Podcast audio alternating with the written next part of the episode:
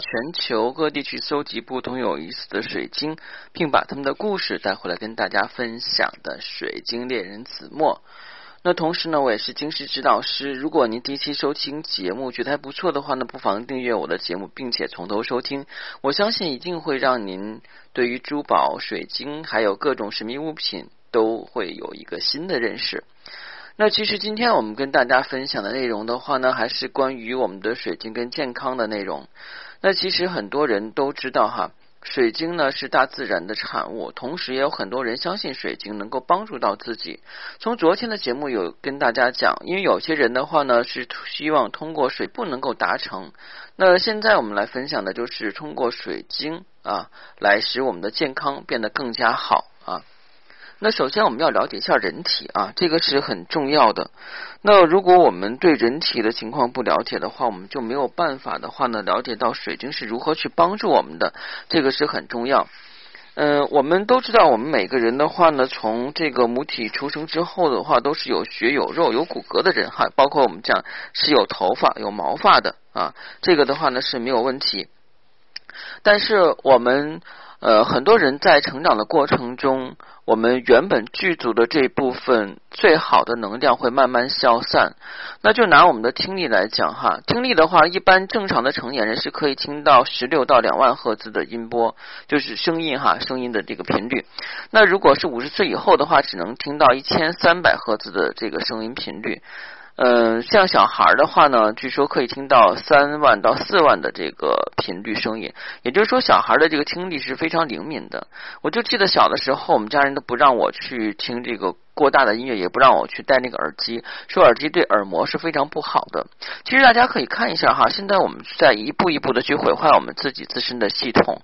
呃，以前的话没有手机，可能大家看书啊，就是在昏暗的灯光下啊，或者说是低头看书，家人都说啊，抬起头来。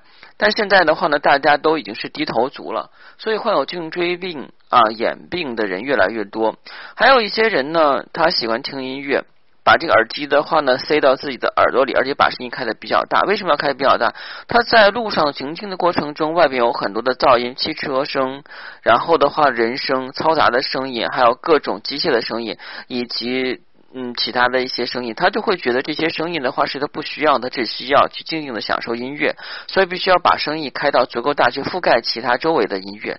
但是对我们的耳膜的话呢是非常不好的啊，所以以后未来发展职业比较好的职业是什么呀？眼科医生啊啊，还有就是我们讲的这个耳科医生，嗯，还有这个按摩师啊，都可以成为以后未来不可或缺的职业啊。不信你们看，其实这个东西的话呢，不用我说，大家也都知道，因为。越来越多的人都已经成为手机控者了。那这个跟我们今天的课程有什么关系？当然是有关系的，因为我是要分析一下我们现在的身体健康状况，然后再告诉大家对于水晶怎么使用的。那当然，如果你想选择天然水晶，或者说是更多的想了解水晶，不妨加我的个人微信。我的个人微信是每期音频节目中的文字介绍里的英文名 R O G E R X C 一九八六。加我的时候，请备注“水晶亲友”，要我通不过。那刚才又讲了，我们的这个身体啊，其实由各个细胞构成，这个是在我们上生物课的时候就学过了。然后包括我们的各种有机体啊、组织体，那其实我们都知道，我们的身体每一个部分都是活的啊，它都是有能量的啊。我们是处在一个共振的能量频率里。其实从我们现在讲的最时尚最流行啊，据说可以检视一切的这个。啊，就是学科啊，科学学科就是量子物理学。那我们都是再往下细分的话呢，这些血肉不存在了，那就是细胞。细胞再往下分的话呢，就极小的分子。再往下分的话呢，就是能量。而这些能量都是不停振动的频率。那我们经常讲哈，小孩有双明亮的眼睛，童言无忌啊，是因为这些人啊，就是这些孩子呀，他们出生之后的话，并没有受到外界的多少染污，但是在我们生长的过程中的话呢，由于我们的生活、学习，包括周围。的环境呀，影响呀，跟别别人的社交啊，那我们的这些心态状况的话呢，就发生了跟以前不一样的改变。那就拿我之前做的这个晶石的一个互动来讲啊，就是让小孩子。大人就是他的父母跟小孩子同样拿一样的晶石，所感受的信息就不一样。一般大人的话是感受不到信息的，大部分就是感觉到，哎，这个水晶凉乎乎的啊，握一会儿变热了啊，嗯，好像很光滑很舒服。但是小孩子的话呢，他是属于很纯洁的，他能够跟水晶的振动频率互动啊。其实我们就讲的叫同频共振，因为在同频共振以后的话，就能够发现水晶所传递的信息。有一些小孩子在这个摸到水晶以后的话，跟我讲啊，这个水晶告诉他一些神奇的故事，包括告诉他一些他父母都不知道的事情，也是关于他们家里边的，可能是有关这个家族的祖先呀，或者一些其他的事情。其实这个是很神奇的。那你觉得它神奇之处，是因为你对它的原理不了解？那就相当于我们讲啊，你对一个古代人的话，你拿一个手机给他看，他可能就就懵了。你要是到原始社会去给他拿一面镜子，他可能也懵了。我就记得好像看过以前那个。电影哈，《黄飞鸿》里边那十三姨，经常动不动扛着一个大的木头相机，很拉风的样子，以后到处去拍照啊，到处到处去拍摄，然后别人就认为那个是洋玩意儿，会被摄魂。包括最早期的时候，照相机进入这个印第安的这个场所以后，印第安人就会认为，呃，这个照相机是会摄魂的啊，所以不能够拍照。拍照片以后的话，自己的魂魄就会被这个摄像机或照相机所吸走啊。但是随着科学的发展，大家已经明白了。那是什么原理？虽然我们没有办法的话呢，是了解这个东西是怎么样去运作，但我们知道这个东西是科学的，是不会啊对我们的身体产生任何危害的，因为你不会去究其原因，这个东西是不是啊？呃，怎么发生的，或是怎么样产生的？你不纠结，你会就是跟大家伙的话呢，一种一样的习得，就像我们从小上学识字的时候，或是单词一样。那我们讲的话，这个叫一啊，然后的话，一二三四五六七八九啊，这个叫一，然后从一到九是这个啊九个数字，每个数字的话呢，就代表一定的这个量啊，嗯。九的话呢，就是一的倍数。那这样的话，我们就慢慢开始去学习了。但是我们不会去有人质询，为啥它叫一？为啥它就不叫九？为啥九就不能是这个其他的倍数？你就没有办法去推理了啊！因为这个都是我们业已形成的习惯，并且也是老祖宗。留下的那很多人较真可能会这么想，但是我们大部分人的话还是比较逆来顺受、比较听话的。老师讲什么就学什么啊，没有太多的质疑心理和情绪。当我们的教育体系跟我们所学的东西没有办法去解释我们所遇到的事情的时候，我们的这个内心就会产生波动，产生崩溃感。就像我们经常会有些人去看那些。啊，什么心灵鸡汤类的东西啊，喜欢去看一些这个综艺性的节目啊，什么婚姻保卫战呀什么的，因为觉得自己切身经历的话跟上面是一样的，看看是怎么样去解决的。因为你所学到的知识没有办法去解决你的问题，所以你才在不断的去追求跟寻求。这也就是为什么我们一直讲水晶是我们人类最好的朋友，它是可以帮助我们去提升这部分的啊。但前提是首先你要对水晶有所了解，因为我讲的再好的话呢，也是别人说的啊。你讲的再好啊，也就是王婆卖瓜自卖自夸啊，跟我们真是没有什么关系。首先来讲，你对水晶的不了解是源于你对它的不认可，而不认可的话是来自于你对它的稀缺程度有多高。啊，这个是很重要的，因为这个事情就需要往下分。你分的越细的话，你才知道这个水晶啊能够帮助你什么。就像今天的话，还有一个朋友说的话呢，哎，我要选择一个能够让我平心静气的东西。我说平心静气的东西未必是好看的啊，为什么呢？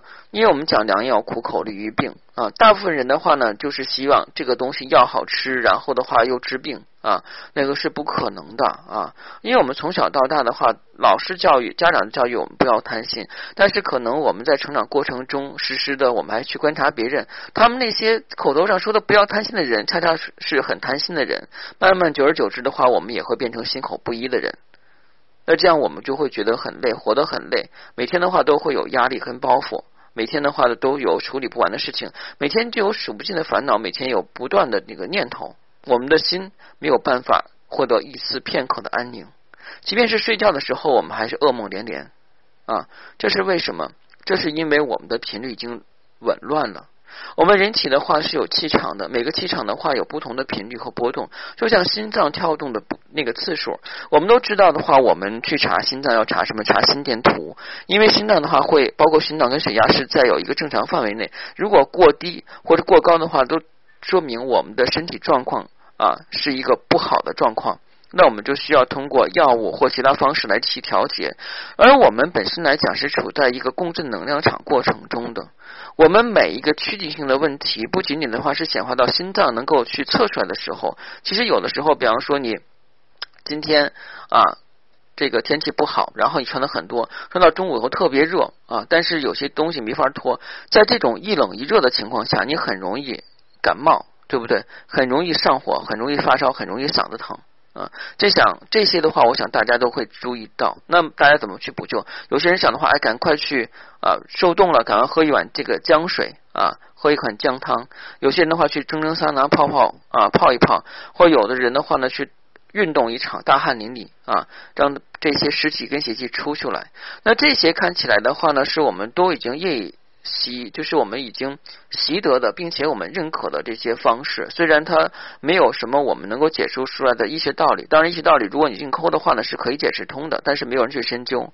其实我们现在所做的事情，就是通过水晶的话呢，来把我们那部分没有意识到的、已经混乱的能量的话调整过来，就是调整频率。啊，如果你的频率没有调整过来以后，久而久之就会显化成我们的细胞问题，细胞再显化成我们躯体问题，躯体再显化成我们的疾病问题啊，这就是一点一点来的。为什么一直以来从我们的中医包括西医的话，带你去看病人说，哎，要放宽心情啊，要早睡早起，要适当的运动啊，另外的话呢，就是要这个每天都要开心啊，不要太多的压力啊，释放的让自己放松解压，这是所有的医生都会去说的。而这个背后的原理是什么？是因为你身体的这些能量都已经不稳定了，然后它需要要放松下来，重新调频啊，就相当于我们讲的这种频率性的概念。这种频率性的概念是讲什么？哎，我们都小的时候走过这个方队，对不对？就是走方队或者军训走方队啊。你迈左脚的对，稍息立正啊。那个这个大家应该知道，上体育课稍息立正啊，向前看，向左看。向右转啊，对不对？那有些人的话呢，比较脑子不开化的，可能就是人说上稍息稍息的时候，他立正了，让立正稍息，然后向右转的，向左转了，那这就是属于频率的一种不稳定性。所以的话呢，要练几次以后，让把这频率调过来。我相信的话，没有任何一个教官的话是就喊了一遍稍息立正就会让你跑，他肯定要喊好几次以后，让这个队伍。啊，整齐以后的话呢，再让大家去跑，这是什么原因？这其实就是要把它的频率调整到相应的状态下。如果你频率不是相应状态下，大家跑起来后会比较松散，既难看又没有这个气势。更重要，有些人会跑成一瞬的，胳膊跟那个腿的话一瞬慢啊。大家有没有这种情况？我今天讲的这些都是比较透彻的东西。有很多人的话一直说，老师，我想去学习水晶。那你去学习水晶的话没有问题，但是我需要你能够掌握更多水晶。的一些内涵的东西，不要光看表面。我们很多人呀，就是在乎看表面，但到内涵的时候就谈不出来了。好，今天节目就到这里啊。然后呢，如果大家喜欢我的节目，不妨订阅收听。谢谢大家，再见。